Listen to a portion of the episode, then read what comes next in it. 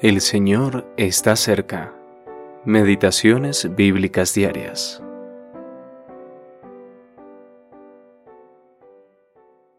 Teniendo un gran sumo sacerdote que traspasó los cielos, Jesús, el Hijo de Dios, retengamos nuestra profesión. Hebreos capítulo 4 versículo 14. La grandeza de Cristo, cuarta parte. Un gran sumo sacerdote. Uno de los temas principales de la epístola a los Hebreos es mostrar que el sacerdocio terrenal ha sido sustituido por un sacerdocio mayor e inmutable.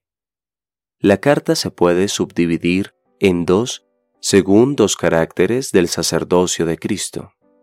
Primero, un sacerdocio para el desierto. Este aspecto del desierto se considera en los capítulos 4 al 7. En los tiempos del Antiguo Testamento se mencionan muchos sumos sacerdotes, pero el Señor Jesús es llamado nuestro gran sumo sacerdote. Solo hay un sumo sacerdote en toda la Biblia al que se le denomina gran y este es el Señor Jesucristo. Su sacerdocio en estos capítulos no tiene nada que ver con nuestros pecados, que ya han sido quitados sino con nuestras debilidades y tentaciones aquí en el desierto.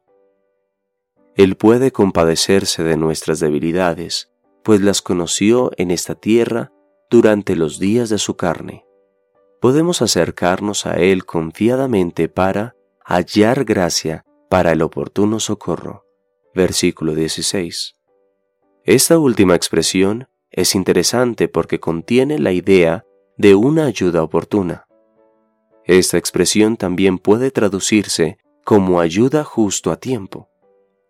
Nuestra debilidad requiere de la misericordia de Dios, y en las pruebas de la vida, nuestro sacerdote viene a nuestra ayuda justo cuando lo necesitamos. Compárese con Hebreos capítulo 7 versículo 25.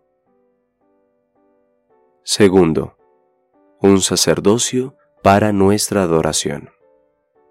Lo vemos de forma más llamativa en Hebreos capítulo 8 versículo 2, donde se nos presenta a Cristo como ministro del santuario. Desde el capítulo 8 hasta el final del capítulo 10, el tema es la adoración, ampliándose en los aspectos relativos a la capacidad, el acceso y la audacia para realizar esa adoración.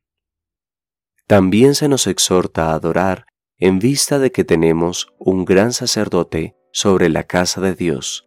Hebreos capítulo 10 versículo 21. También podemos acudir a la casa de Dios en cualquier ocasión. Cuando surgen dificultades, la tendencia es dejar de congregarse. Versículo 25. Con un sumo sacerdote como Jesús, establecido sobre la casa de Dios, no hay razón para hacer tal cosa.